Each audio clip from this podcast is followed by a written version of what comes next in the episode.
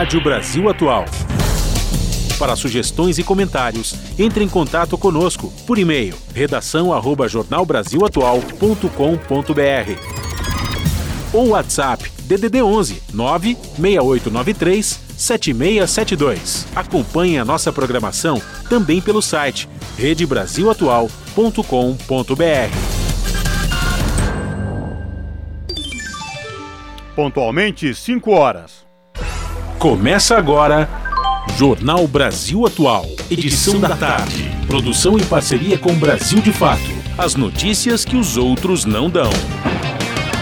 Movimentos populares, política, direitos humanos, economia, mundo do trabalho, cultura e prestação de serviço. Jornal Brasil Atual. Edição da tarde. Olá, hoje é segunda-feira, 19 de dezembro de 2022. Jornal Brasil Atual, edição da tarde, começa agora com Juliana Almeida e comigo, Cosmo Silva. E estas são as manchetes de hoje. Por seis votos a cinco, o Supremo Tribunal Federal derruba orçamento secreto. E o Supremo Tribunal Federal tira Bolsa Família do teto de gastos e pode dispensar Lula de PEC da transição. Recursos existem para garantir direitos aos mais vulneráveis, diz Gilmar Mendes. Decisão viabiliza Bolsa Família de 600 reais, independentemente da PEC da transição. E a cerimônia para posse do presidente eleito Luiz Inácio Lula da Silva com festa popular reforça a segurança para a alegria tomar conta e virar a página das eleições. Futuro ministro da Economia tenta equilibrar expectativas de Lula e da esquerda com pressões do setor financeiro. Paralisação de aeronautas pega passageiros de surpresa. A greve ocorreu entre 6 e 8 horas da manhã desta segunda-feira. Congresso derruba veto de Bolsonaro à lei de padre Lance, Júlio Lancelotti que proíbe a arquitetura hostil. Participe do Jornal Brasil Atual por meio dos nossos canais, pelo Facebook, facebook.com barra Rádio Brasil Atual. No nosso Instagram, arroba Rádio Brasil Atual. Pelo Twitter, arroba RA Brasil Atual. Ou pelo nosso WhatsApp, o número você já sabe, é 11 96893 7672. Você está ouvindo? Jornal Brasil Atual, edição da tarde. Uma parceria com Brasil de Fato. Na Rádio Brasil Atual. Tempo e temperatura.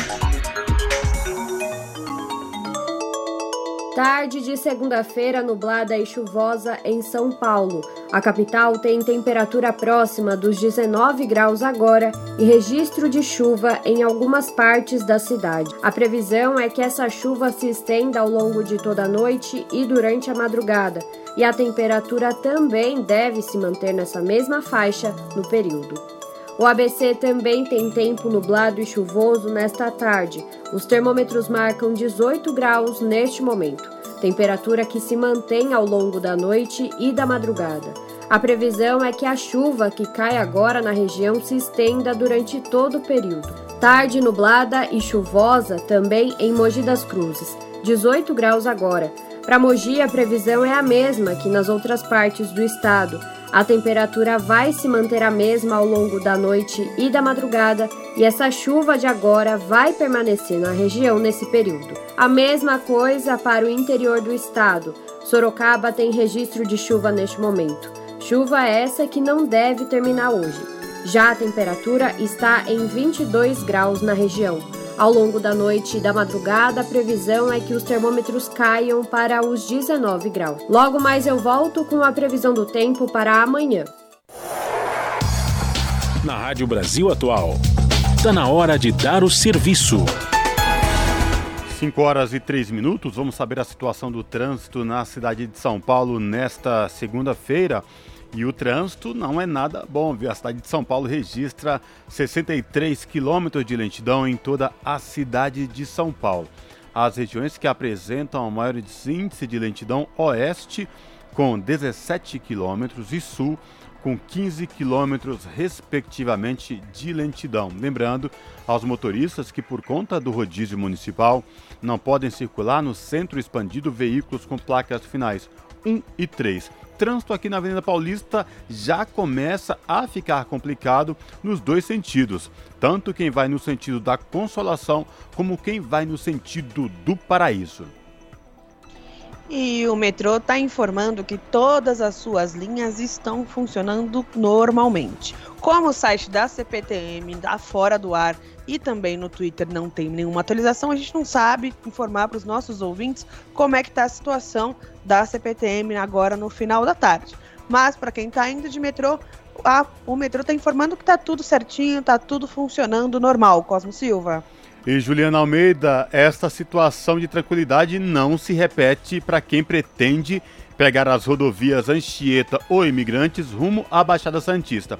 Isso porque a Ecovias, que é a concessionária que administra o sistema Anchieta Imigrantes, instalou a operação comboio, já está a operação comboio em vigor. Isso acontece, lembrando aqui aos nossos ouvintes, toda vez que há pouca visibilidade no trecho de serra. Como o tempo está chuvoso neste momento aqui na capital, região do ABC Paulista, muito provável que se repita também no trecho de serra e como existe pouca visibilidade, a Ecovias, que é a concessionária que administra o sistema Anchieta Imigrantes, instala a operação comboio para levar mais segurança aos motoristas. Para quem sobe pela Anchieta ou rodovia dos imigrantes, trânsito tranquilo, sem nenhuma intercorrência, mas a Ecovias pede atenção redobrada porque chove no trecho de serra.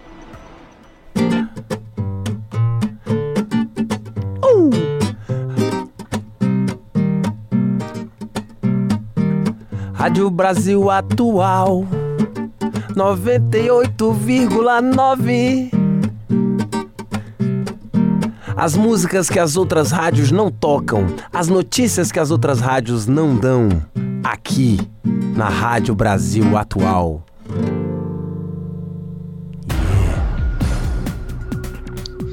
5 horas e 6 minutos. O Supremo Tribunal Federal decidiu nesta segunda-feira, por seis votos a cinco, considerar inconstitucional o chamado orçamento secreto. O orçamento secreto é como ficam conhecidas as emendas parlamentares, cuja distribuição de recursos é definida pelo relator do orçamento. Essas emendas não têm critérios claros ou transparência e passaram a ser questionadas no STF. Em meio ao julgamento sobre o tema no STF, o Congresso chegou a aprovar na semana passada um novo conjunto de regras para as emendas. As regras definiram os montantes a serem distribuídos, mas sem estabelecer os critérios para distribuição. Em novembro de 2021, a relatora do caso do STF, Rosa Weber, suspendeu os repasses de verba do orçamento secreto. No mês seguinte, após o Congresso aprovar novas regras, a ministra ministra liberou o pagamento das emendas. Agora, no julgamento do tema pelo plenário do Supremo, Rosa Weber votou pela inconstitucionalidade do orçamento secreto. São 5 horas e 7 minutos. A gente continua repercutindo a decisão do STF sobre o orçamento secreto. E agora quem traz os detalhes, mais detalhes para a gente, é o repórter Douglas Matos, do Brasil de Fato. O ministro Ricardo Lewandowski, do Supremo Tribunal Federal, votou pela extinção do orçamento secreto nesta segunda-feira, formando maioria no STF. A partir de agora, portanto, as emendas do relator poderão ser utilizadas sem indicações parlamentares, como era antes do governo Bolsonaro. Hoje, a destinação desses recursos é definida por meio de negociações entre parlamentares aliados e o governo, abrindo brechas para desvio de recursos. O ministro acompanhou os votos da relatora Rosa Weber e dos quatro outros ministros Edson Fachin, Luiz Fux, Carmen Lúcia e Luiz Roberto Barroso, que já tinham votado pela extinção na sessão da última quinta-feira, dia 12. Lewandowski afirmou que a destinação dos recursos está em desacordo com o terceiro artigo da Constituição Federal, que diz sobre a construção de uma sociedade, aspas, livre, justa e solidária, a garantia do desenvolvimento social e também a erradicação da pobreza e redução das desigualdades. O ministro também disse que a resolução aprovada pelo Congresso Nacional na semana passada, que alterou as regras de distribuição das emendas, constitui um progresso, mas não resolve os vícios inconstitucionais da prática. Essas práticas, segundo Lewandowski, abre aspas, afrontam as formas constitucionais, colidindo com os princípios republicanos de isonomia, moralidade, publicidade, impessoalidade e eficiência que regem a administração pública. Fecha aspas. De São Paulo, da Rádio Brasil de Fato, com reportagem de Caroline Oliveira. Locução: Douglas Matos. 5 horas e 10 minutos. A regra do teto de gastos não poderá impedir o uso de crédito extraordinário para viabilizar o pagamento de programas sociais. A decisão proferida na noite deste domingo pelo ministro Gilmar Mendes do Supremo Tribunal Federal deve assegurar o Bolsa Família a partir de janeiro.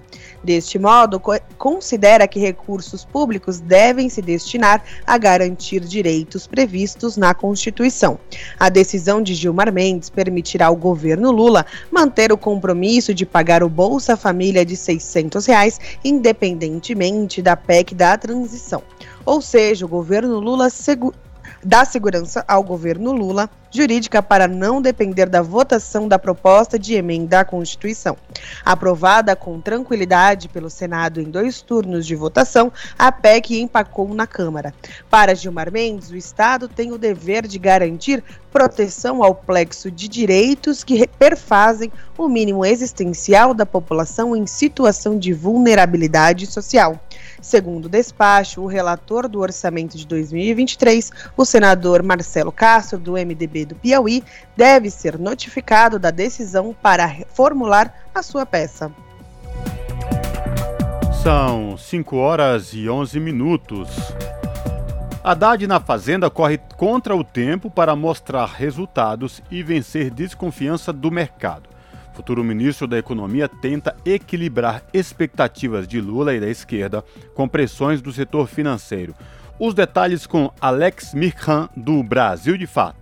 O anúncio de Fernando Haddad para comandar o Ministério da Fazenda no dia 9 inaugurou uma nova fase no noticiário brasileiro. Especulações e projeções sobre os rumos da política econômica, da inflação e da taxa de juros passaram a ter papel central nas expectativas criadas para o novo governo Lula. No dia 14, o futuro ministro anunciou dois nomes com passagens no mercado financeiro para cargos importantes na pasta: Gabriel Galípolo como secretário executivo e Bernard Api como secretário especial da reforma tributária. Rubens Sauia, professor de economia da PUC de São Paulo, enaltece a decisão. Ambos os nomes são uma grande jogada do Haddad, né, no sentido geral político, que ninguém pode reclamar dos dois nomes. Como é que vai reclamar de um sujeito que vem do Banco Fator e como é que vai reclamar de um sujeito que foi pago pelos bancos para fazer pro, o projeto de reforma tributária que os bancos querem? E não é aquela que a gente deseja, porque o que a gente deseja mesmo é diminuir a tributação sobre o consumo e tributar mais as grandes fortunas. Economistas menos apegados à fórmula do tripé macroeconômico defendido por Paulo Guedes dizem que o maior inimigo de Haddad é o curto tempo disponível para mostrar resultados. Sua equipe precisará encontrar soluções para, ao mesmo tempo, otimizar os gastos públicos e impulsionar o crescimento econômico, e ainda substituir o malfadado teto de gastos por uma nova âncora fiscal e por parcerias público-privadas. Um caminho repleto de obstáculos e pressões externas conforme sinaliza Sawaia. O mercado deseja ter o controle total da política econômica. Então, qualquer coisa que lhes tire o controle, vamos dizer assim, que é a definição do Haddad no Ministério da Fazenda. Isso é, ah, não, isso a gente não topa, a bolsa cai, vai lá o presidente do Banco Central e uh, anunciar, não, a taxa de juros vai subir, a inflação vai explodir, todo esse catastrofismo que sempre foi. Isso é normal, a gente vai ter que aprender a conviver por outro lado, defensores de políticas econômicas mais ortodoxas, que já estavam céticos quanto a Haddad, fizeram barulho após o anúncio de Aloysio Mercadante, quadro histórico petista, para a presidência do BNDES. Refletiu na Bolsa de Valores e foi associado a sinais de gastança e irresponsabilidade, enredo puxado desde que o Congresso passou a analisar a PEC da transição. A demanda é que a responsabilidade fiscal seja a bússola, como é o caso de Samuel Pessoa, pesquisador associado da FGV Ibre. Já supondo essa PEC de 150 bi, o buraco fiscal é 350 bi. Ou seja, o presidente Lula, com o auxílio dos seus ministros, da sua equipe, ele tem que construir um plano em que, no horizonte não muito longo, ele convence a sociedade que ele conseguirá reduzir o gasto público, reduzir subsídios e elevar a receita, uma combinação dessas três coisas que, somado, gere todo ano 350 bilhões de resultado para o Estado brasileiro. Advogado e professor de ciência política, Haddad tem mestrado em economia e ganhou projeção nacional após ser candidato à presidência em 2018. Longevo, ministro da Educação de Lula, foi prefeito de São Paulo e perdeu a disputa ao governo do estado esse ano. Apesar do insucesso, mostrou ter amadurecido como político e não costuma ser associado a problemas de gestão nem por críticos à esquerda. Sawaia reforça. Ele sofreu a, derrota pela questão do antipetismo do que pela qualidade da gestão. Claro, a qualidade da gestão dele, quando a gente se trata de orçamento, essas coisas, não é uma coisa que aparece muito, né? não é uma coisa que mais aparece. Né? Mas ele estava cercado de economistas de altíssimo gabarito que sabiam fazer as contas, assim como o próprio Haddad. Pessoa enaltece. Eu tenho uma boa impressão do, do Fernando Haddad. Eu acho que ele vai sim ser conservador, vai tentar cortar gastos, vai tentar fazer uma limpeza, é, vai fazer o melhor que ele pode. Ele é um homem experimentado. E, e acho que ele tem total condição de dialogar com a Faria Lima, o mercado. Para conter as altas da inflação e dos juros básicos, Haddad terá que negociar com um banco central independente, mas deve contar com a retomada de investimentos via BNDES, Caixa Econômica Federal e Banco do Brasil. Além de Lula, o próximo chefe da economia tem respaldo popular e no parlamento para corrigir os investimentos sociais do governo Bolsonaro e ampliá-los. A deputada federal Natália Benevides, do PT Potiguar, torce por isso. Não há o que se falar de irresponsabilidade ou coisas do tipo. A gente está falando do presidente Lula, que deixou o Brasil é, com os mais é, os mais altos níveis né, de, de investimento e o próprio é, nosso futuro ministro Haddad, que também quando governou São Paulo a, a cidade obteve grau de investimento, então é, eles já mostraram que é possível compatibilizar isso. Agora, é óbvio, a prioridade é preciso ser respeitar o programa que foi eleito nas urnas e tirar as pessoas da miséria. De Brasília para a Rádio Brasil de Fato, Alex Mirkan. As notícias que os outros não dão. Jornal Brasil Atual. Edição da tarde. Uma parceria com Brasil de Fato. 5 horas e 17 minutos. A Defensoria Pública da União ajuizou na última sexta-feira, dia 16, a ação civil pública exigindo da União o restabelecimento imediato do Programa Emergencial de Distribuição de Água, mais conhecida como Operação Carro-Pipa.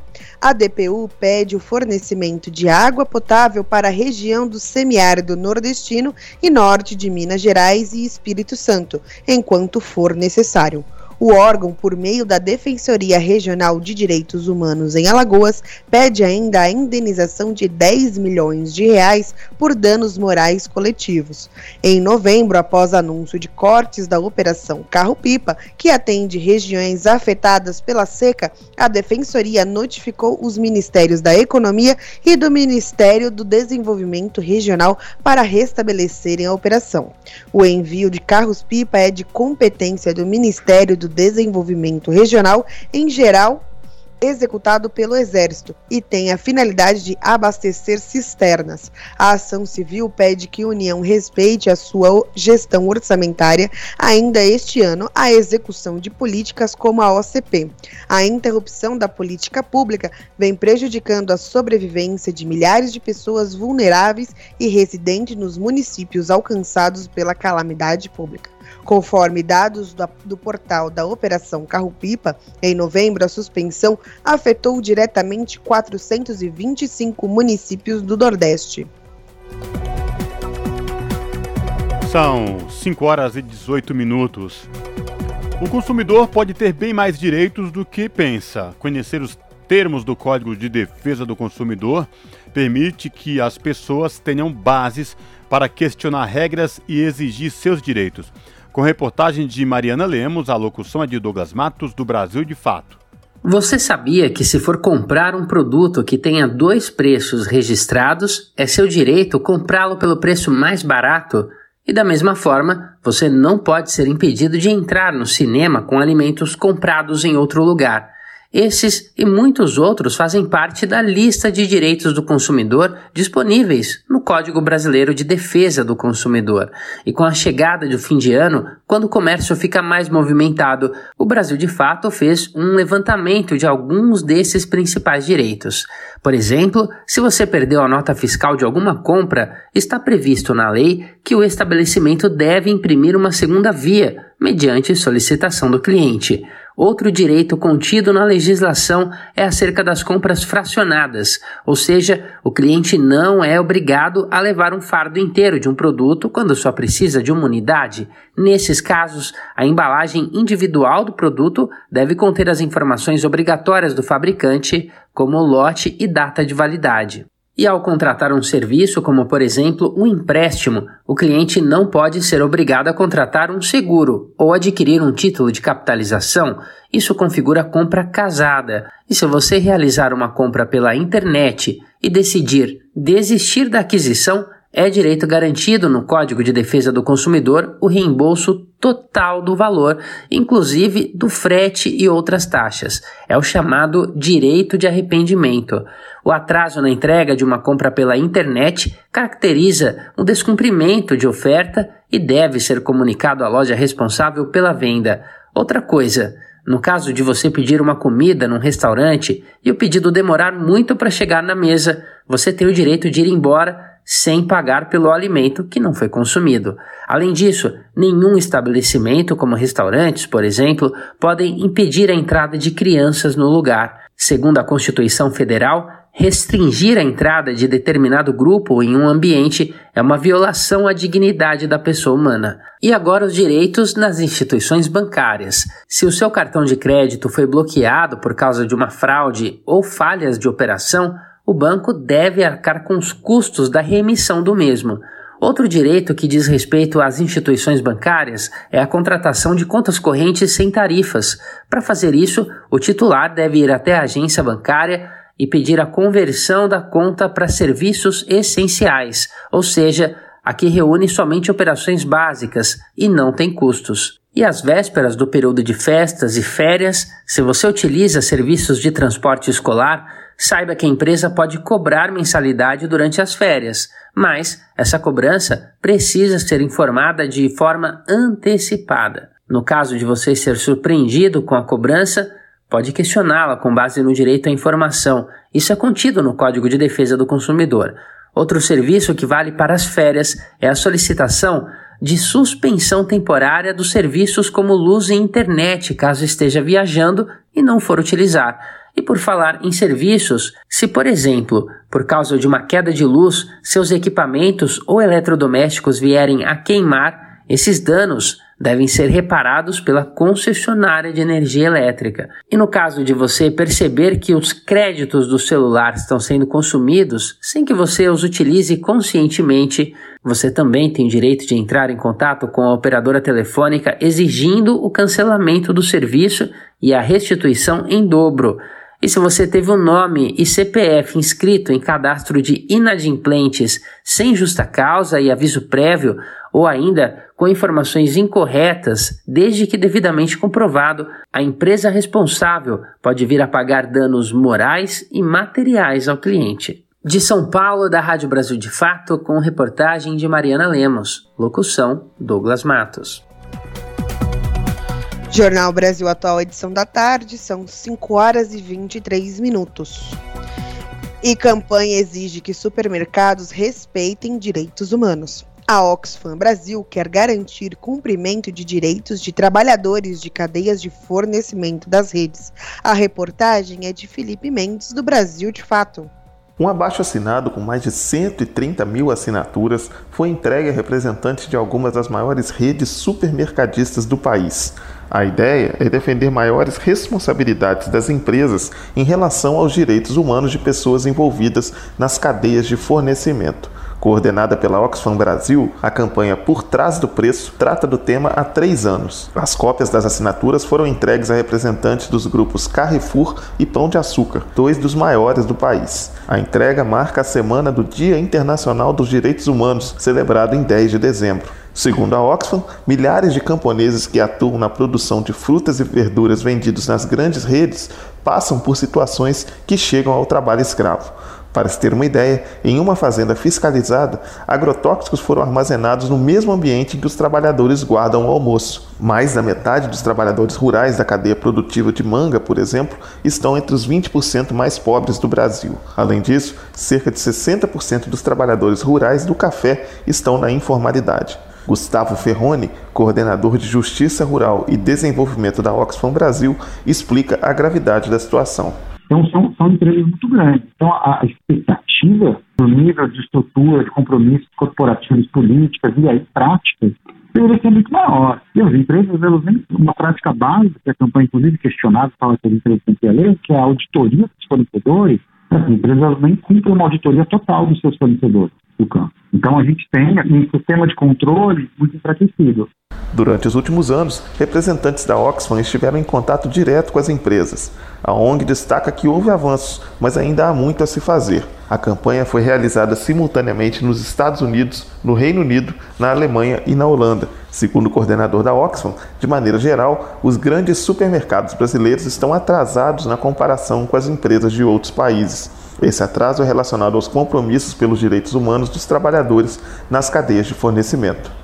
Infelizmente, quando a gente compara os mercados daqui, eles avançaram bem menos. Eles já saíram de uma condição pior e avançaram menos. E não é que é uma empresa brasileira, né? É uma empresa que atua no Brasil, registrada e opera aqui, mas estão ligadas a grandes empresas multinacionais. São empresas no país gigantescas Questionado pelo Brasil de Fato, o grupo Carrefour Brasil afirmou que tem como compromisso a promoção do trabalho digno e dos direitos humanos. A empresa disse que mantém diálogo com organizações da sociedade civil para a melhoria dos processos. Em nota, o Grupo Pão de Açúcar informou que também tem uma política interna de direitos humanos na cadeia de abastecimento. De acordo com o texto, desde 2018, a rede realiza trabalho de mapeamento de setores críticos sob aspectos socioambientais. A empresa destacou ainda que mantém contato com entidades como a Oxfam para discutir novas práticas. Do Rio de Janeiro, da Rádio Brasil de Fato, Felipe Mendes. 5 horas e 26 minutos. E o Natal Sem Fome promove campanha de arrecadação de doações. Essas doações para o Natal Sem Fome podem ser realizadas pela internet até o final do ano. Saiba como ajudar na reportagem de Solimar Luz. Com a chegada das festas de fim de ano, mais pessoas se dispõem a contribuir com iniciativas voltadas à população em situação de vulnerabilidade. Em todo o país, ações de solidariedade se multiplicam, como a maior campanha de arrecadação solidária da América Latina, o Natal Sem Fome, da Ação da Cidadania, fundada em 1993 pelo sociólogo Herbert de Souza, o Betinho. As doações para o Natal Sem Fome podem ser realizadas pela internet até o final do ano na página oficial da campanha natalsemfome.org.br ou pelo Pix doe@natalsemfome.org.br. E as ações não param por aí. Nesta segunda-feira, uma ação promovida pela Prefeitura do Rio de Janeiro promete levar sorrisos, abraços, momentos de diversão e magia.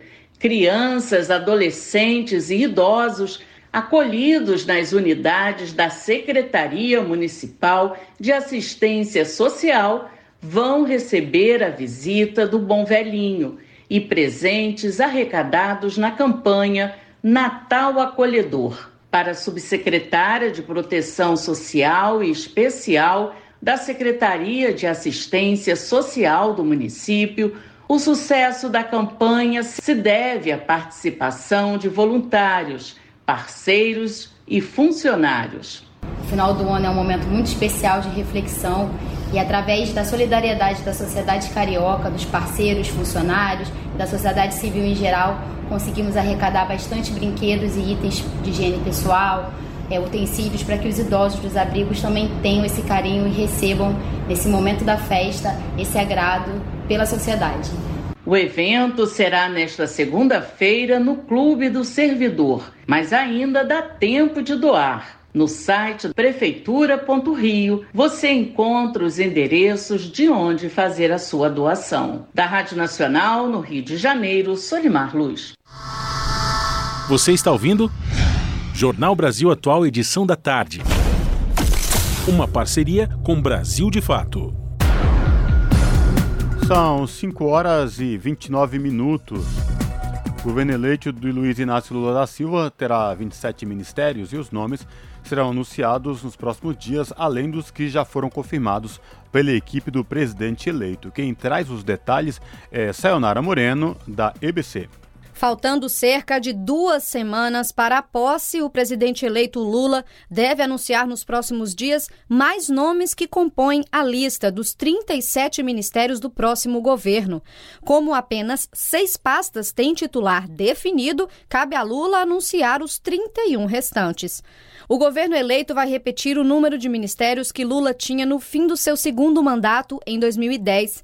No último fim de semana, o governador da Bahia, Rui Costa, indicado para chefiar a Casa Civil a partir de janeiro, comentou a lista, que tem 14 pastas a mais que o atual governo. Segundo Rui Costa, a lista foi autorizada por Lula, desde que não seja aumentado o número de cargos, do custo e do gasto. Para ele, a palavra é criatividade. As áreas meios desse ministério, que normalmente são áreas que consomem cargos, elas serão unificadas. Então nós teremos áreas comuns para vários ministérios. Por exemplo, hoje o Ministério da Economia, ele desmembra indústria, comércio, planejamento e gestão, mas a área meio será a mesma. Todas as outras áreas também serão compartilhadas à área meio. Com isso a gente consegue mais eficiência na gestão, racionalizar o gasto público e com a mesma equipe de cargos cuidar da área meio. Entre as pastas criadas estão ministérios exclusivos para mulheres igualdade racial e povos indígenas.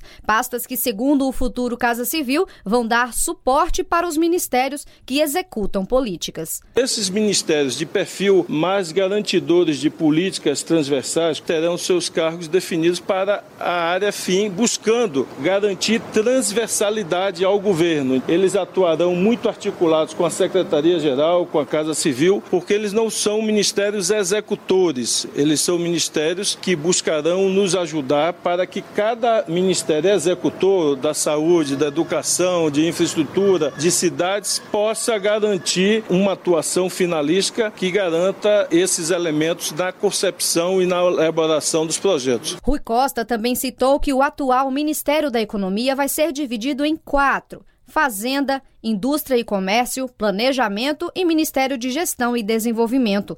Outra pasta que vai ser desmembrada é o Ministério da Infraestrutura, que vai virar dois: dos Transportes e de Portos e Aeroportos. Também voltam a existir os Ministérios da Pesca, das Cidades, da Cultura e do Esporte, entre outros.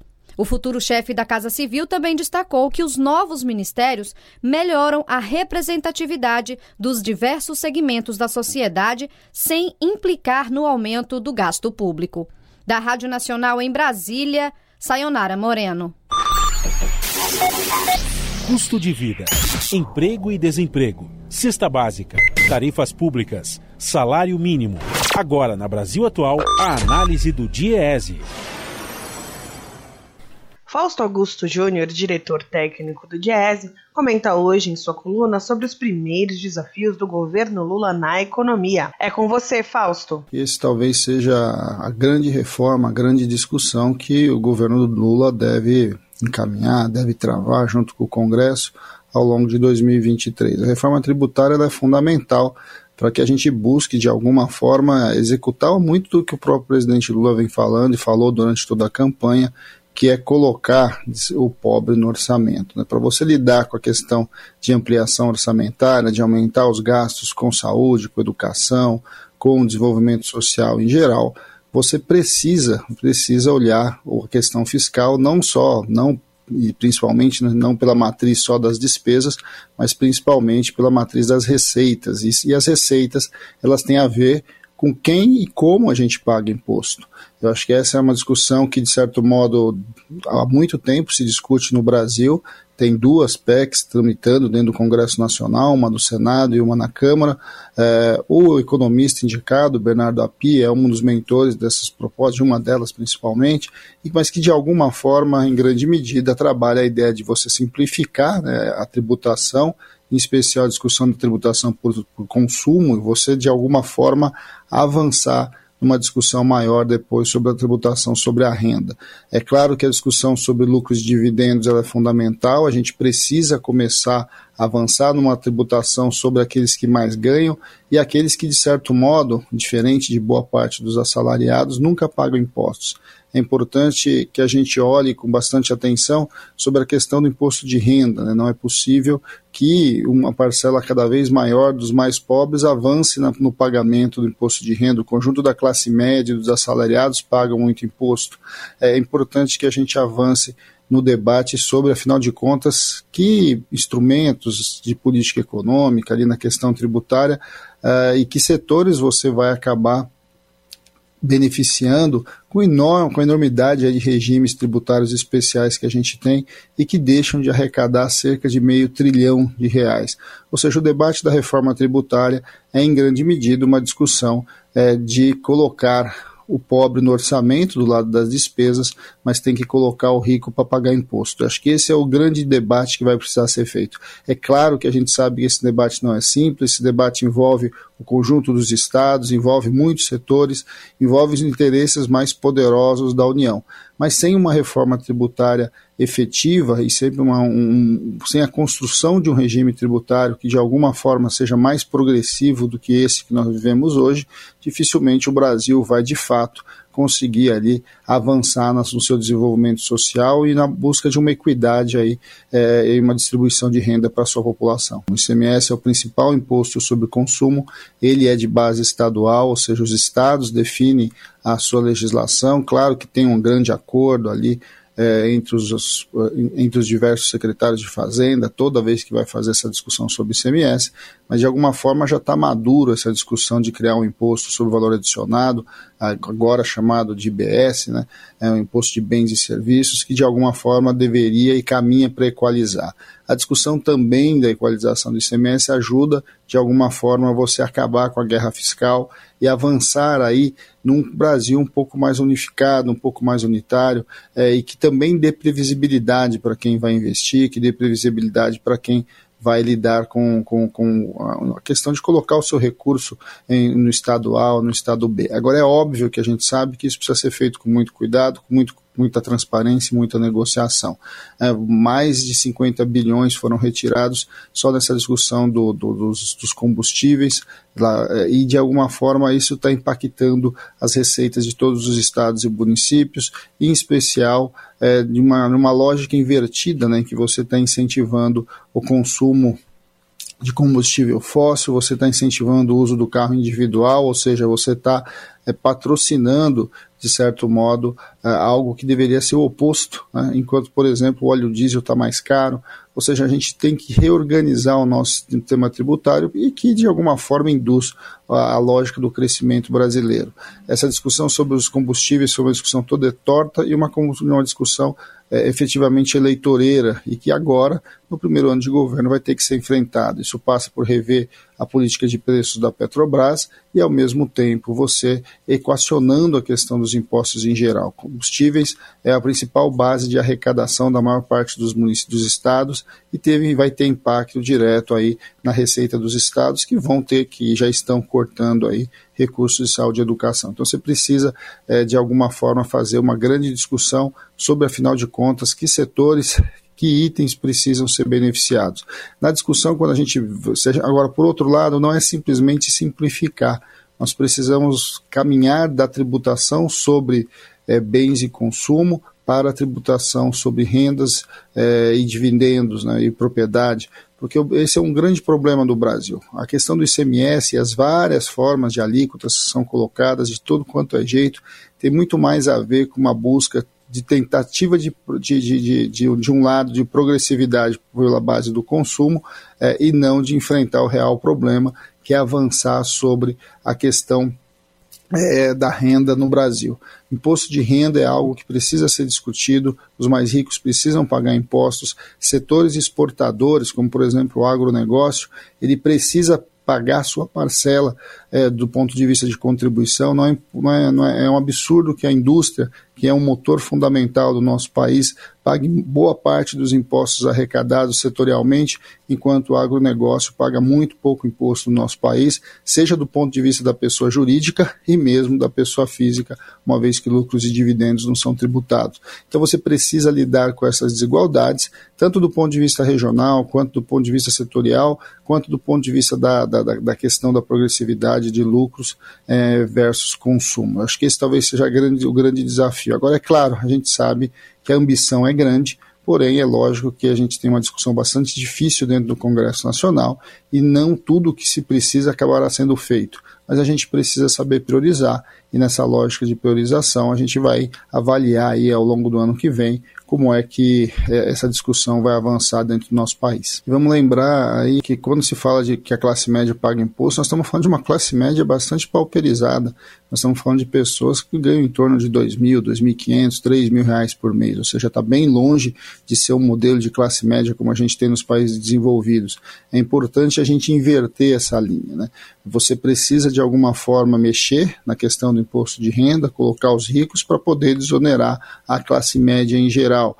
Você precisa mexer nas deduções, porque as deduções do imposto de renda são algo que, de certo modo, beneficiam os mais ricos, é, para que você possa, de alguma forma, começar a mexer nas alíquotas das, dos diversos itens aí que compõem a, a questão da tributação sobre o consumo. A gente fala muito aqui no Brasil, e é muito comum é, se falar que muitos itens são muito caros, né? ou seja, porque lá fora você compra roupa de marca, lá fora você compra perfume, lá fora você compra isso, aquilo, muito mais barato, é, e isso a causa disso é o imposto. Essa é uma, é uma lógica que, que, de certo modo, foi implementada no Brasil, que ao tributar o consumo, você tenta tributar com, com valores muito mais altos a tributação dos bens de luxo, porque você parte do pressuposto que quem vai comprar esse bem de luxo é o mais rico. Porém, na verdade, como você não mexe de fato na renda, você inibe o consumo de vários bens não só esses, mas outros, e diminui a ideia, inclusive, de que a classe média e que o mais pobre podem e devem consumir produtos diferenciados. Vamos lembrar que um dos, uma das questões importantes quando melhorou a vida aqui no Brasil é que o pobre começou a comer iogurte, né, que o, o, pobre começou a usar perfume, e no Brasil esses itens acabam sendo sempre muito tributados, porque parte do pressuposto que pobre só pode ter direito à cesta básica. É, então essa lógica precisa ser invertida, sair a tributação do consumo e entrar a tributação na renda, ela vai, de certo modo, acabar com essa distorção. Né? Você, de alguma forma, vai igualar os produtos, vai igualar as alíquotas, isso vai avançar na possibilidade da gente ter mais bens e serviços disponíveis, até porque o mundo vai mudando, né? ou seja, a questão da informática, a questão dos serviços digitais, tudo isso precisa ser revisto do ponto de vista tributário. E na outra ponta, alguém tem que pagar a conta. E assim, quem tem que pagar a conta é óbvio que são os mais ricos, e é óbvio que não é isso que acontece no Brasil, porque, como você mesmo disse, os mais ricos são aqueles que colocam seus representantes dentro do Congresso Nacional, que lutam ferozmente aí é, para defender os seus interesses. É, insisto, né, se você pegar só as desonerações no Brasil, a gente tem hoje uma conta de quase meio, meio trilhão é, de reais que deixam de ser arrecadados simplesmente porque esses benefícios, é, de certo modo, estão disseminados tanto por setores quanto por é, regiões e, e principalmente por setores que, de certo modo, pagam muito pouco imposto e deveriam pagar muito mais. Fausto Augusto Júnior, diretor técnico do Diese, para o jornal Brasil Atual. Você está ouvindo? Jornal Brasil Atual, edição da tarde. Uma parceria com Brasil de Fato. 5 horas e 43 minutos. Comissão de juristas entrega ao Senado anteprojeto de atualização na lei do impeachment. Os especialistas consolidaram sugestões de aperfeiçoamento na decisão de crimes de responsabilidade e nos ritos do julgamento. Os detalhes com o repórter Roberto Fragoso.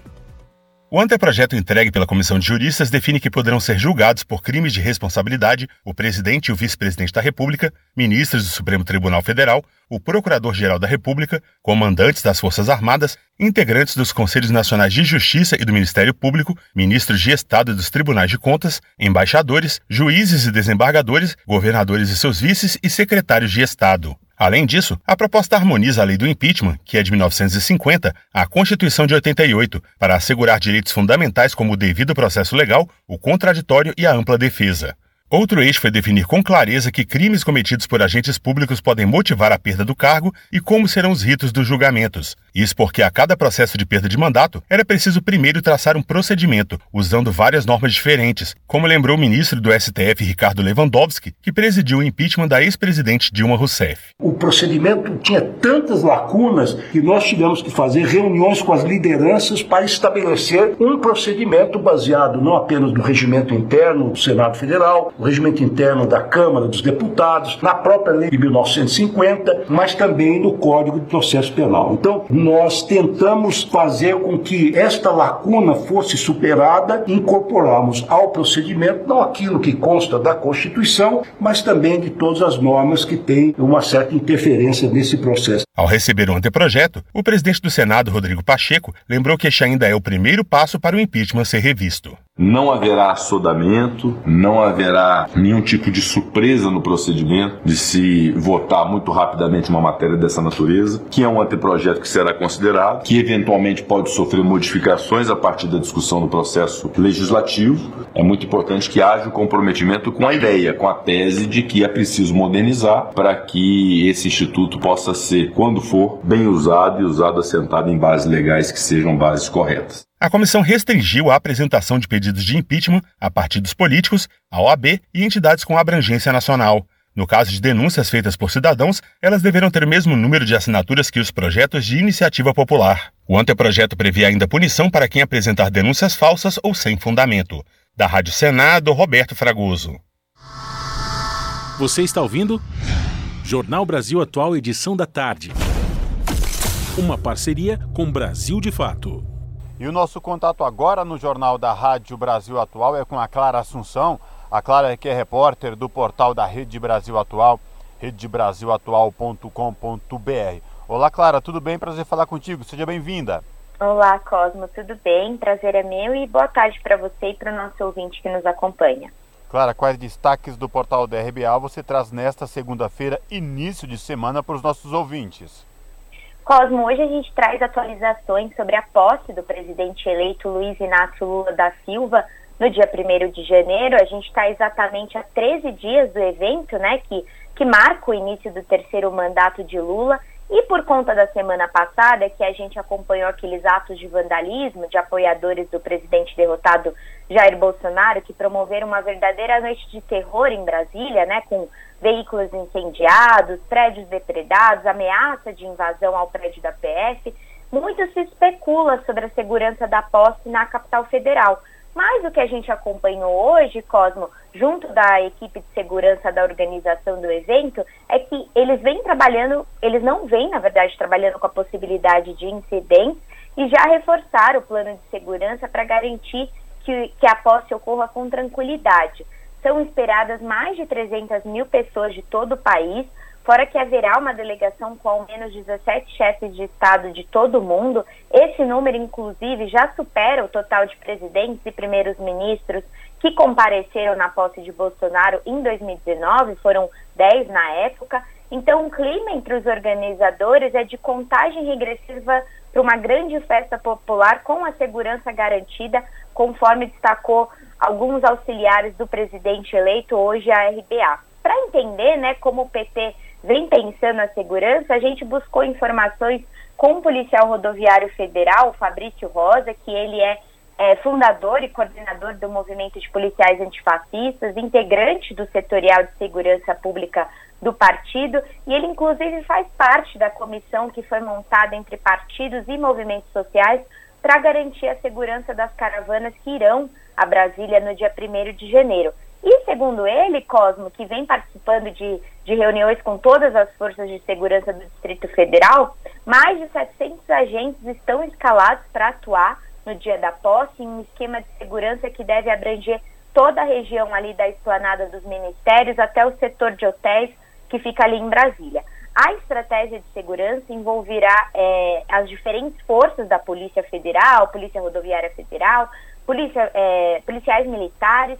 Então, há todo um aparato mobilizado para garantir que nenhum incidente ocorra e o PT vai, inclusive, montar postos de segurança ao longo do perímetro da esplanada para atender as pessoas que vão acompanhar a posse. O policial também avalia que, essa, que a correlação de forças né, progressistas, de, de militantes, será muito superior à dos bolsonaristas que seguem acampados ali na região, o que deve inclusive intimidá-los. Mas, de toda forma, a segurança vem sendo reforçada e a organização da posse, que está sob o comando da socióloga e futura primeira-dama, a Rosângela Silva, a Janja, é, de, é que tanto caravanas de ônibus ou mesmo grupos pequenos que vão de carro para Brasília se cadastrem informando a sua participação, até para a organização ter informação sobre precisa, né, sobre o número de participantes que vão à posse. Esse cadastramento ele está sendo feito em um, formulário que consta no site do Gabinete de, Transi de Transição e é só acessar, vou até deixar aqui é, registrado, que é o www gabinete da transição, tem a, da transicão, né, .com.br barra informações, sem cedilha e sem tio, tracinho caravanas, e aí do lado desse site dá para ter todos os detalhes, o cadastramento inclusive de quem vai à posse vai só até amanhã, então é importante quem nos acompanha e quer ir curtir o evento, dar uma olhadinha nesse link, Cosmo. Ô, oh, Clara, e uma expectativa muito grande em torno da posse do presidente eleito Luiz Inácio Lula da Silva em 1 de janeiro, inclusive com shows, mas de muita alegria porque caravanas do Brasil inteiro estão se dirigindo a Brasília para a posse do presidente eleito e também a confirmação de chefes de estados, aliás, uma, é, uma das maiores delegações internacionais na posse de um presidenciável, é isso mesmo?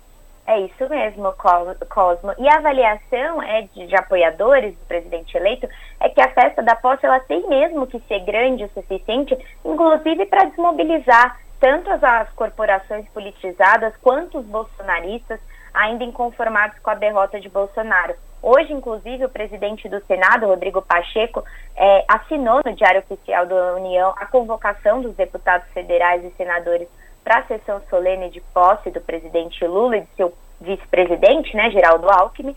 Eles dois serão condecorados às 15 no plenário da Câmara dos Deputados.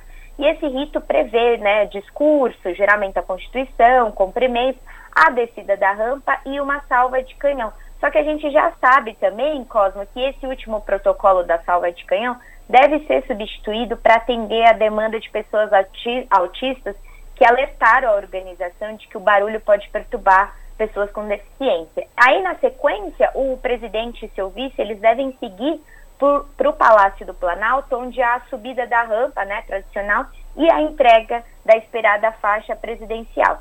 De lá, o Lula e o Alckmin devem partir para o Palácio do Itamaraty, onde eles vão receber os cumprimentos dos chefes de Estado de todo o mundo, né, que, como você comentou, vai ser uma das maiores delegações que vem ao Brasil, são pelo menos 17 chefes de Estado, mas em paralelo também vai estar ocorrendo ali em Brasília o Festival do Futuro, a Alegria vai tomar posse, que como você também lembrou, Cosmo, já tem dezenas de shows confirmados, né? Essas apresentações, elas são previstas para ocorrer a partir das 12 horas em dois palcos montados na esplanada dos ministérios.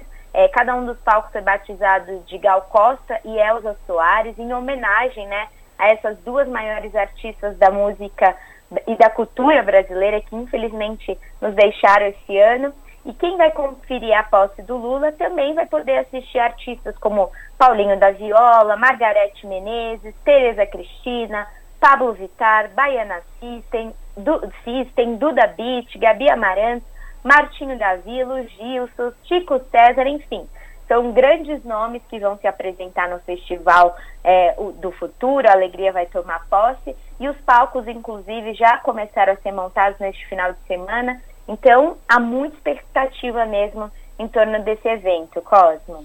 Lembrando aqui aos nossos ouvintes da Rádio Brasil Atual, faltam poucos dias aí, menos de duas semanas, para a posse do presidente eleito Luiz Inácio Lula da Silva, que a equipe de transição aguarda aí uma multidão que vai lá prestigiar e enfim, saudar o presidente eleito e, como a Clara bem lembrou aqui, uh, o Festival do Futuro, o Festival Alegria, que também com vários dois palcos, com vários artistas que irão lá fazer show para alegrar quem for de todo o Brasil para posse do presidente eleito. Clara, obrigado por falar com a gente, se cuide. Espero falar contigo em uma próxima oportunidade, viu? Abraço.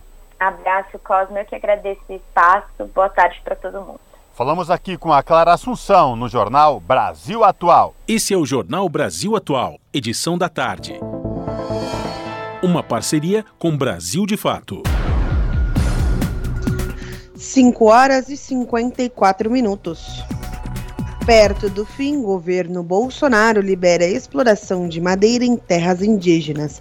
Presidente do Ibama, que assina a nova medida, já foi investigado por favorecer esquema de extração ilegal de madeira.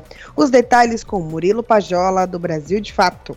O governo federal liberou nesta sexta-feira a exploração comercial de madeira em terras indígenas em todo o Brasil. A autorização foi dada por meio de uma instrução normativa assinada pelos presidentes do IBAMA, Eduardo Fortunato Bin, e da FUNAI, Marcelo Xavier. A medida autoriza o que chama de manejo florestal sustentável por organizações indígenas e de composição mista, ou seja, integradas também por não indígenas. A FUNAI justificou em nota que a autorização era uma reivindicação de diversas etnias e aumentará a geração de renda de forma sustentável. A extração ilegal de madeira é um dos principais vetores de invasões de terras indígenas que cresceram sob Bolsonaro.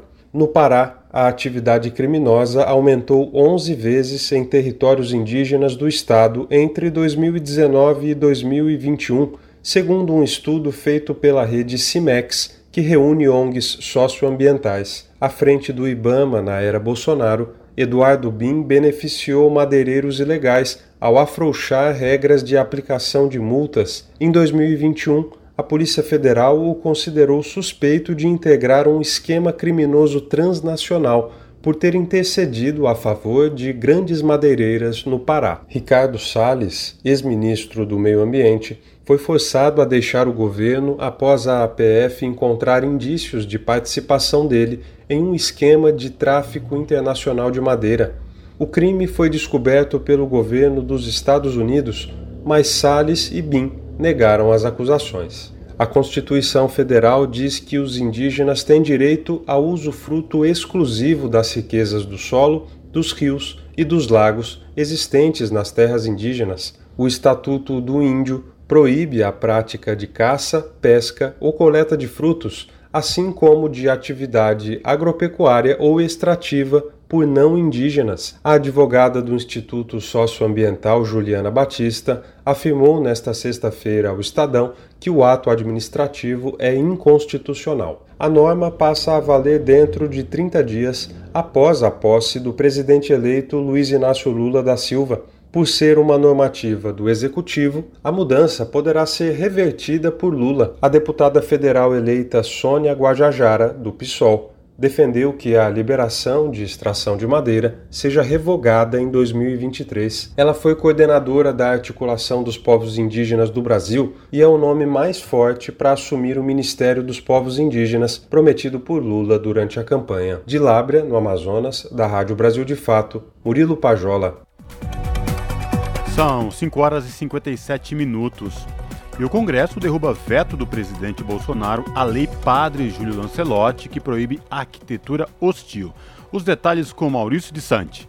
O Congresso derrubou o veto do presidente Bolsonaro à Lei Padre Júlio Lancelotti, que em 2021 viralizou nas redes sociais ao tentar remover com uma marreta pedras pontiagudas que tinham sido instaladas embaixo de um viaduto na cidade de São Paulo. Com a derrubada do veto, vai entrar em vigor a lei que impede as prefeituras de instalarem esse tipo de pedra ou qualquer outro elemento arquitetônico, como pinos, estacas e grades, em áreas públicas para impedir que pessoas em situação de rua se abriguem em locais como pontes, viadutos, praças ou calçadas. Ao vetar o projeto, o governo federal alegou que a organização dos espaços urbanos é uma atribuição das prefeituras e que a lei seria uma interferência do Executivo Federal na função municipal de planejamento da política urbana. O governo federal alega ainda que a arquitetura hostil, que passa a ser proibida pela nova lei, é um termo ainda em construção, sem muita clareza e que por isso pode gerar insegurança jurídica. Já o autor da proposta, senador Fabiano Contarato, do PT do Espírito Santo, destacou que o Estatuto das Cidades, Lei de 2001 hoje é excludente. Ele não tem que ser exclusivo. Essas técnicas de arquitetura hostil,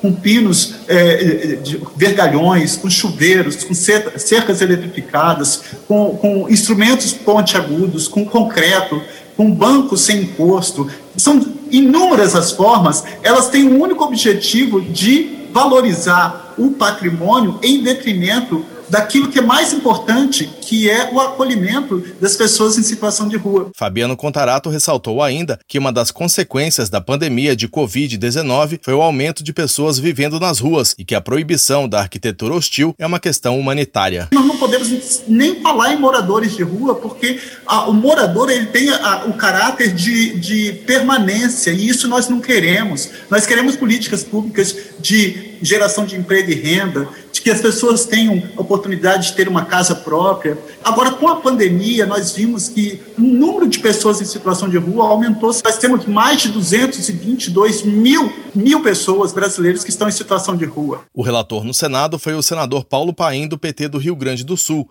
e na Câmara foi o deputado Orlando Silva, do PCdoB de São Paulo.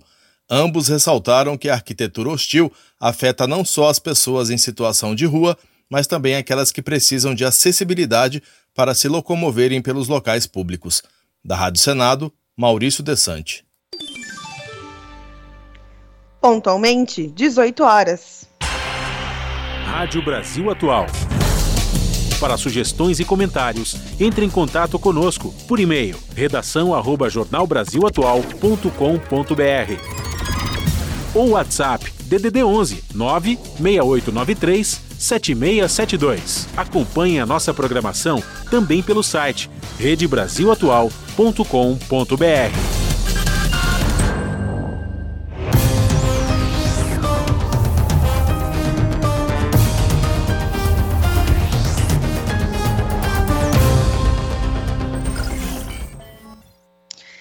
Chegou o momento da nossa conexão com a redação do seu jornal com a apresentadora Ana Flávia Quitério.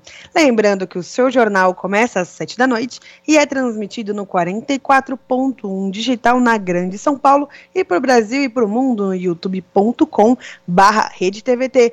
Diga lá, Ana, quais os destaques de hoje? Olá, Ju e Cosmo, uma excelente segunda-feira a vocês e a todos os ouvintes da Rádio Brasil Atual Aproveito também para desejar uma ótima semana para todos nós e vamos aos destaques da edição de hoje aqui do seu jornal. Bom, o Supremo Tribunal Federal derrubou hoje o orçamento secreto, ou seja, a prática criada no governo Bolsonaro de usar os recursos públicos para emendas parlamentares sem transparência com a finalidade de comprar votos e conseguir apoio no Congresso foi julgada inconstitucional. Foram seis votos a cinco. Né? Por que, que o STF decidiu então que o orçamento secreto é inconstitucional? Porque viola os princípios da transparência e também do acesso à informação. Também foi apontado que não existe critérios técnicos para os pedidos e execuções de compras e obras, né? E que o orçamento é usado para atender a interesses eleitoreiros. Outro assunto: um projeto pioneiro quer traçar um diagnóstico sobre o trabalho em plataformas digitais no Brasil. O resultado pode ajudar a criar, então, políticas para evitar a precarização de um milhão e meio de trabalhadores por aplicativo. E para encerrar, o moribundo governo Bolsonaro continua passando a boiada, viu, gente? Desta vez é a extinção da Comissão Especial de Mortos e Desaparecidos Políticos, aprovada em votação pelos próprios conselheiros votaram pelo fim da comissão justamente os conselheiros indicados pelo governo Bolsonaro. A comissão, para quem não sabe, ela foi criada é, no governo Fernando Henrique Cardoso em 95 e colaborou na resolução de mortes como a do ex-deputado Rubens Paiva, pai do escritor Marcelo Rubens Paiva e da conselheira da extinta comissão Vera Paiva. Esses foram os destaques de hoje, mas se vocês quiserem conferirem aí o, os, as matérias dessas reportagens, desses destaques completos, basta então acessar youtube.com.br pontualmente às 7 da noite ou então nos assistir pelo canal 44.1 UHF pelo sistema digital. Bom programa para vocês, Ju e Cosmo, um beijão grande para todo mundo. Eu aguardo vocês até lá. Os outros não dão. Jornal Brasil Atual. Edição da tarde. Uma parceria com Brasil de Fato. 18 horas e 4 minutos. E vamos para o último boletim da Copa do Mundo no Catar. Na tarde desse domingo, a Argentina conquistou o tricampeonato em cima da França. Os argentinos passaram 36 anos sem ganhar o título mundial, passando na trave nas últimas edições. O jogo que começou bem para os argentinos, que no primeiro tempo marcaram dois gols um de Messi de pênalti e outro belíssimo de Di Maria. Deixaram a peteca cair no segundo tempo e deram espaços para o empate com dois gols de Kylian Mbappé. A prorrogação não decepcionou para quem gosta de futebol. Após mais um gol dos argentinos, Mbappé empatou o jogo novamente, levando aos pênaltis. E como toda e qualquer disputa de penalidades em finais de campeonato, essa não deixou de ser diferente e foi também emocionante. E essa ficou lição para o técnico Tite. Tanto Messi como Mbappé foram os primeiros a bater as penalidades e acertaram as cobranças. O goleiro Martini salvou o gol na cobrança de Kingsley Coman e com o chute para fora de Aurelian Tchutman. Ficou para Gonzalo Montiel consagrar a vitória argentina na Copa do Mundo de 2022. No sábado tivemos a disputa do terceiro e do quarto lugar. Sem muito drama, a Croácia levou o terceiro lugar em cima dos marroquinos com o placar de 2 a 1. Apesar da garra e da belíssima campanha, essa foi a melhor colocação da seleção africana para uma Copa do Mundo. E fica aqui o meu voto para que a seleção brasileira retorne em 2026 mais forte e preparada para trazer a alegria do Hexa para gente, né? E ontem encerramos o bolão do Jornal Brasil Atual, edição da tarde, e eu com muita sorte e muita alegria acertei o resultado e a minha previsão que o Messi se consagraria campeão nos pênaltis, eu vou te, nos pênaltis.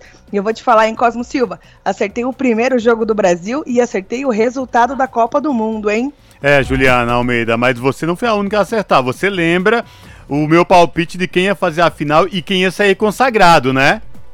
É, você levou muito bem, Cosmo Silva. Você deu um belíssimo palpite. Eu também fui na sua. Cantei a bola junto com você, mas acertei o, o 2 a 2 no tempo regular e nos pênaltis também, viu? É, eu só não falei o placar, mas eu falei que a final seria, depois que o Brasil foi eliminado pela Croácia, eu falei que a final seria Argentina e França e que o Messi sairia da Copa do Mundo que foi realizada no Catar, consagrado, e de fato aconteceu. Mas você cravou e levou o bolão mais uma vez.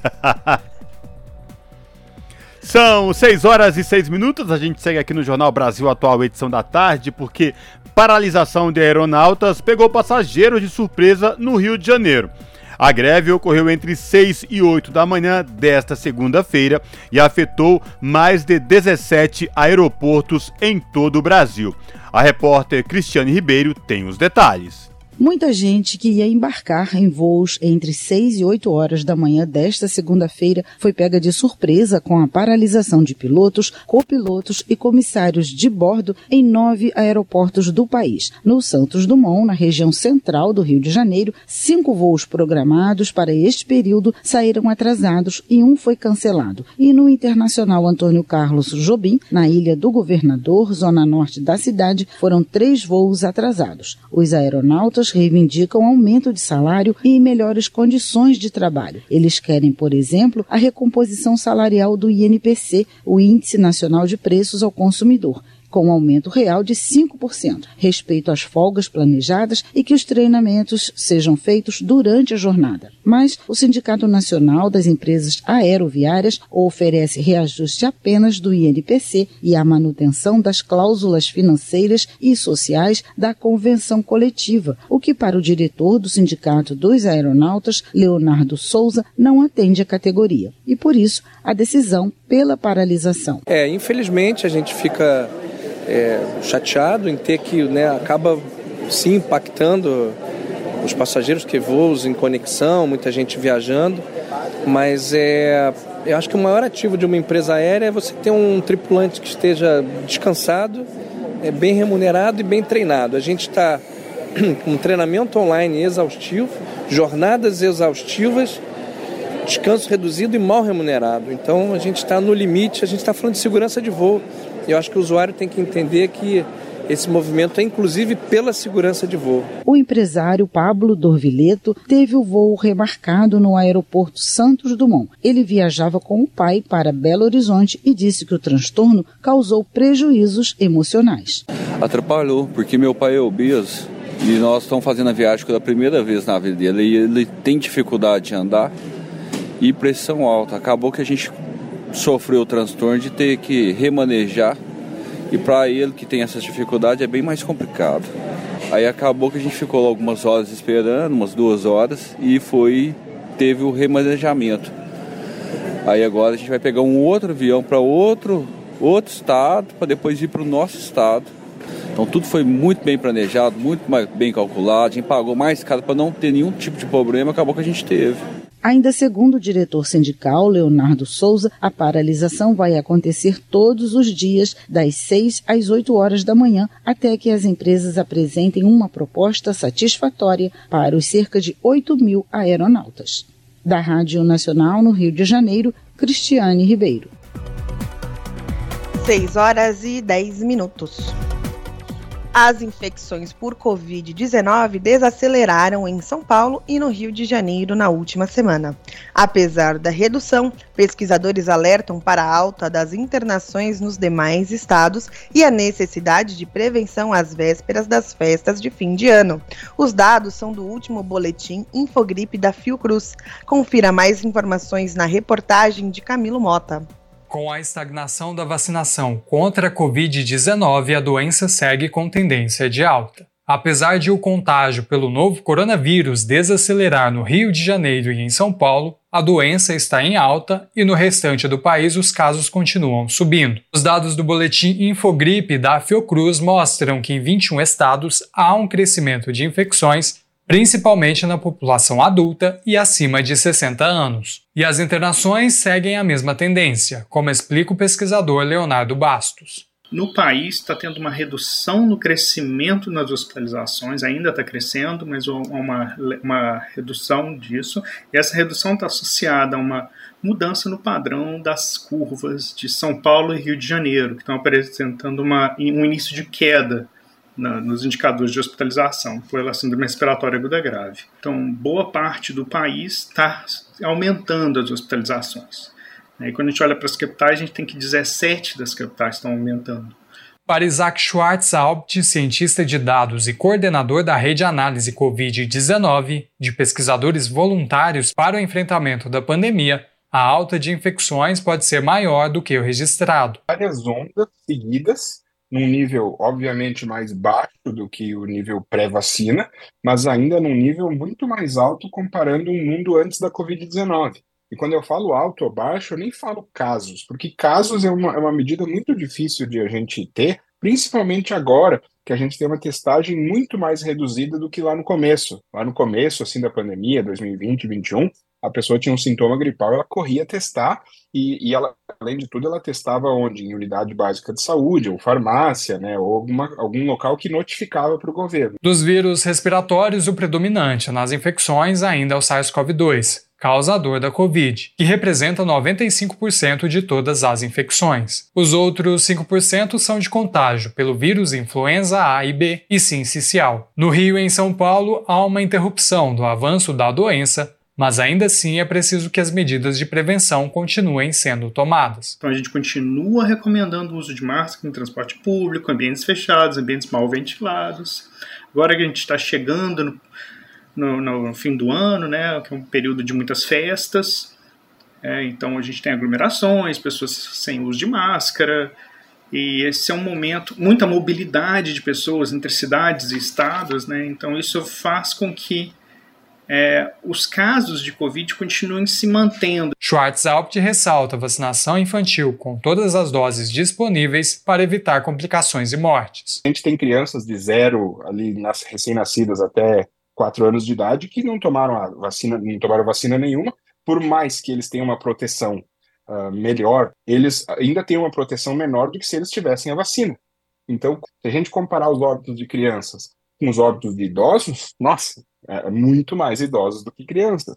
Só que se a gente comparar do jeito correto, que é crianças com crianças, quanto, né, quanto que uma criança morre por doença respiratória grave prevenível por vacina, a gente percebe que o número está muito, muito, muito, muito, muito mais alto do que qualquer outra doença que já veio antes. E do esquema vacinal completo de toda a população, com as doses disponíveis, somadas às medidas de prevenção do contágio. Então, essa vacina é super necessária o que, que teria que acontecer? Uma campanha forte de, de, vacinação, de informação, não só da aplicação da vacina, mostrando a necessidade, explicando tudo isso que a gente vem falando, e uma campanha forte para as pessoas entenderem a etiqueta respiratória, que é tá com sintomas, usa máscara, tá num local fechado, tenta fazer melhoria da ventilação, faz o ar circular, isso ajuda demais. Camilo Mota, Rádio Brasil Atual e TVT. Jornal Brasil Atual, edição da tarde, são 6 horas e 14 minutos. Projeto que regulamenta telesaúde é enviado à sanção presidencial. Os atos dos profissionais praticados na modalidade telesaúde terão validade em todo o país. Os detalhes com Janaína Araújo, da Rádio Senado. Deve virar lei em breve o projeto para regulamentar a telesaúde, que abrange a prestação remota de serviços relacionados a todas as profissões da área de saúde regulamentadas. Enviado à sanção presidencial depois da aprovação por senadores e deputados, a regra prevê a autonomia do profissional de saúde e determina que a modalidade precisa do consentimento do paciente, que pode recusar esse tipo de atendimento e deve ter alternativa da consulta presencial. Apresentada pela deputada Adriana Ventura, do Novo de São Paulo, no Senado a proposta foi aprovada em novembro sob a relatoria do senador veneziano Vital do Rego, do MDB da Paraíba. Na Comissão de Assuntos Sociais, Veneziano lembrou que, devido à pandemia de Covid-19, uma lei autorizou o exercício da telemedicina durante a crise sanitária. Ele ressaltou que a regulamentação proposta agora, além de revogar a lei de 2020, tem maior abrangência e vem também sanar uma necessidade que já existia anteriormente. Entendemos que a aprovação de um diploma legal se justifica pelo fato de que a regulamentação do tema por diversas e esparsas normas infralegais gera, em muitos casos, a insegurança jurídica aos atores envolvidos com a telesaúde em todos os seus aspectos. O senador Zequinha Marinho, do PL do Pará, enumerou as razões pelas quais a modalidade é útil. O Brasil tem utilizado de forma tímida a telesaúde, porque ainda não temos uma legislação que regulamente não só para o SUS, mas também para a saúde complementar, assim como para qualquer outro tipo de atendimento particular. Hoje a tecnologia nos permite avançar. Eu que sou da região norte do estado do Pará, um estado de dimensão gigantesca, onde não se tem condições de manter profissionais de diversas especialidades no interior remoto. E a gente pode, através da telesaúde, encurtar distâncias, facilitar esse atendimento, dar qualidade ao trabalho, enfim, salvar vidas. Zequinha Marinho apontou que durante a pandemia a telesaúde facilitou a vida das pessoas. O senador avalia que, caso não tivesse sido utilizada essa modalidade de atendimento por meio da tecnologia da informação, o sofrimento teria sido maior e mais vidas teriam sido perdidas. A alteração no projeto feita no Senado inclui no Estatuto da Pessoa com Deficiência que o Sistema Único de Saúde, o SUS, deverá desenvolver ações para a prevenção de deficiências por causas evitáveis por meio do aprimoramento do atendimento neonatal com oferta de ações e serviços de prevenção de danos cerebrais e sequelas neurológicas em recém-nascidos, inclusive por telesaúde. Da Rádio Senado, Janaína Araújo. Você está ouvindo? Jornal Brasil Atual, edição da tarde. Uma parceria com Brasil de Fato. 18 horas e 18 minutos. E o Senado aprova a proposta que obriga a publicação mensal de dados sobre violência doméstica. Quem vai trazer mais informações é a repórter Regina Pinheiro. O projeto é de autoria da senadora Rose de Freitas, do MDB do Espírito Santo, e altera a Lei Maria da Penha para estabelecer que as secretarias de segurança pública dos estados e do Distrito Federal publicarão mensalmente as estatísticas sobre a violência doméstica e familiar contra a mulher e enviarão obrigatoriamente suas informações criminais para a base de dados do Ministério da Justiça. Atualmente, o envio dos dados para o Ministério da Justiça é opcional. Para a Rose, é imprescindível que as estatísticas sobre a violência contra a mulher sejam amplamente divulgadas, até como forma de alertar potenciais agressores sobre o índice de notificações que chegam às polícias e demais órgãos de segurança pública. A senadora ressalta que a mudança na Lei Maria da Penha foi elaborada em nome da transparência e tendo em conta o potencial efeito intimidador. A relatora, senadora Leila Barros, do PDT do Distrito Federal, apresentou voto pela aprovação Leila explica que o Sistema Nacional de Estatística de Segurança Pública e Justiça Criminal do Ministério da Justiça, que alimenta o Sistema Nacional de Segurança Pública, SINESP, sistema de integração de dados usado para a elaboração de políticas públicas para a segurança pública, não é priorizado por parte dos órgãos estaduais. Dessa forma, há uma dificuldade na implementação dos modelos adotados pelo SINESP muitas vezes pela carência de recursos humanos. Segundo a senadora, o projeto cria por outra via comando para que os entes federativos coletem informações mensalmente sobre violência contra a mulher e assim alimentem o Sinesp. Na avaliação da senadora, a aplicação da Lei Maria da Penha necessita do diagnóstico para o qual são imprescindíveis informações consistentes. É um claro dispositivo de coordenação que garante direitos previstos na própria Lei Maria da Penha. A política pública necessita do diagnóstico para o qual são necessárias informações consistentes, dados qualificados, processados de forma rigorosa. No Brasil, as informações são precárias desde a coleta até o processamento e a ordenação que lhes dá sentido. Isso inviabiliza o planejamento e, sem planejamento, inexistem condições para avaliações regulares. Para Leila, a falta de avaliação impede que o sistema aprenda com seus erros, corrija-os e acumule experiência.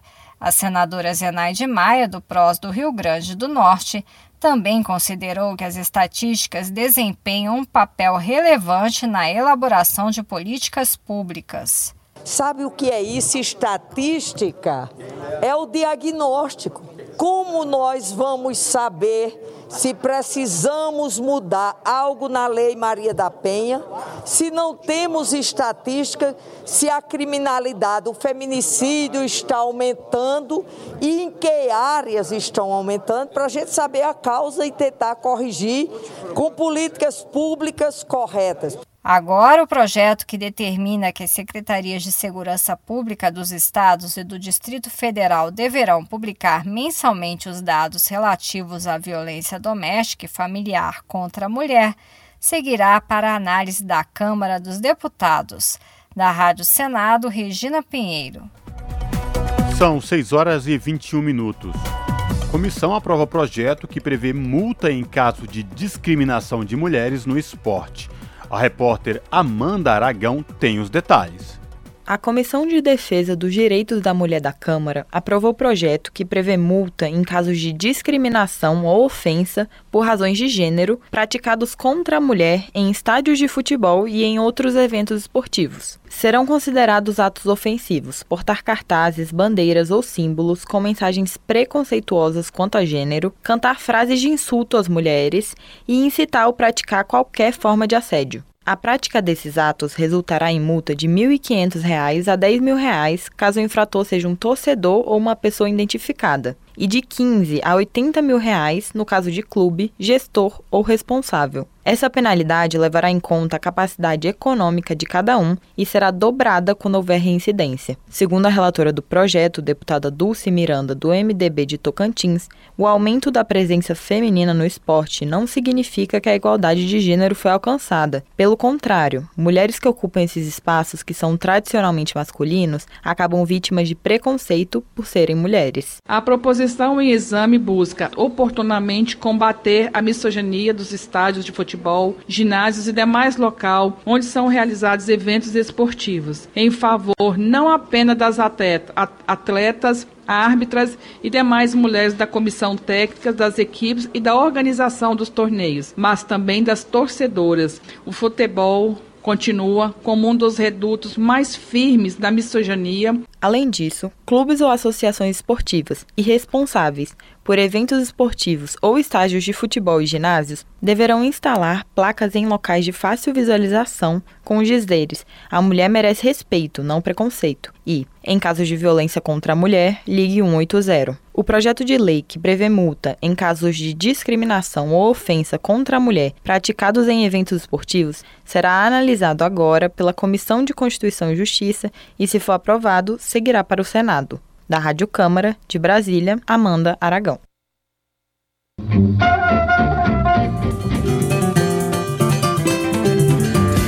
Mosaico Cultural, uma produção Rádio Agência Brasil de Fato.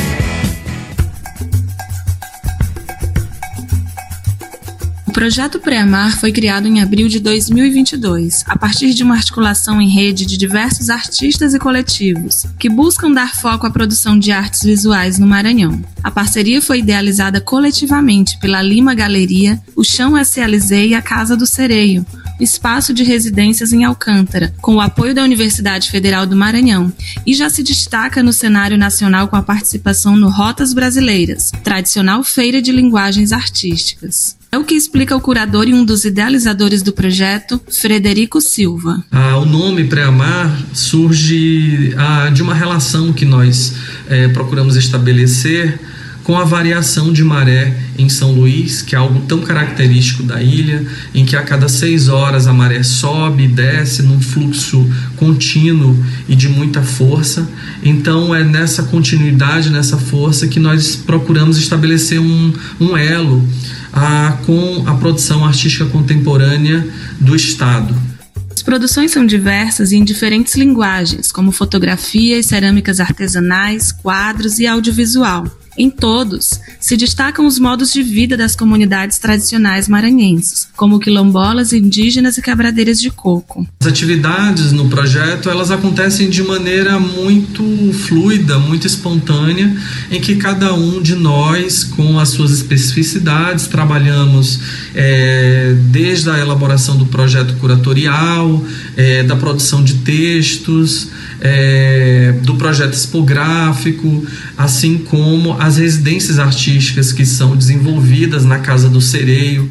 Um dos principais eixos do projeto são as residências artísticas vividas na Casa do Sereio, que possibilita a vivência e troca de saberes dentro das próprias comunidades. A primeira experiência já resultou na parceria com artesãs ceramistas da comunidade quilombola de Itamatatiua, em Alcântara curador Yuri Logrado explica a experiência. Nessa comunidade tem artesãs que trabalham produzindo cerâmica e também produzindo objetos e visualidades próprias desse lugar. Nesse contexto, nós convidamos artistas contemporâneos como Silvana Mendes, Tarsila Custódios, o Marcos Ferreira, para dialogarem com essas artistas e criarem uma instalação em uma de nossas exposições. Esse foi um dos, dos auges do projeto a idealizadora e curadora do Preamar, Samanta Moreira, destaca que entre os desafios do projeto está proporcionar novas possibilidades de interação e inserção dos públicos nas experimentações. O projeto segue em movimento constante de experiências, formação e já começa a levar as artes visuais maranhenses para além do estado. Como fazer com que esse público pudesse praticar novos espaços, é, novas trocas e novas possibilidades de convívio. e processos formativos, né? A partir da residência que aconteceu na Casa do Sereio, a partir de práticas que os próprios artistas atuam e que a curadoria, ao convidá-los para pensar os trabalhos que iriam é, fazer a exposição acontecer, tinham a liberdade, na verdade, de serem trabalhos inéditos, de serem projetos experimentais e de apresentarem uma diversidade é, de possibilidades do que a gente tem hoje, que é pensar em fazer uma exposição e uma potência de um projeto de arte. Do Maranhão para a Rádio Brasil de Fato, Mariana Castro. Na Rádio Brasil Atual tempo e temperatura. O tempo vai continuar nublado e chuvoso em São Paulo nesta terça-feira. Na capital, a previsão é de chuva de alto volume ao longo da manhã e da tarde.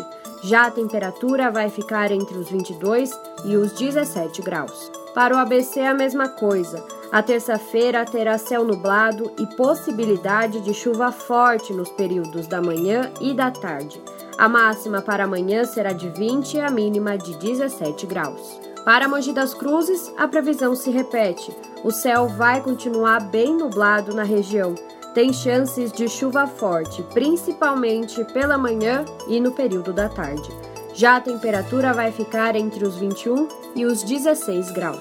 Em Sorocaba, no interior, a terça-feira será parecida. A região terá tempo nublado e chuva de moderada a forte pela manhã. Já durante a tarde, o sol pode dar as caras, mas a chuva deve continuar.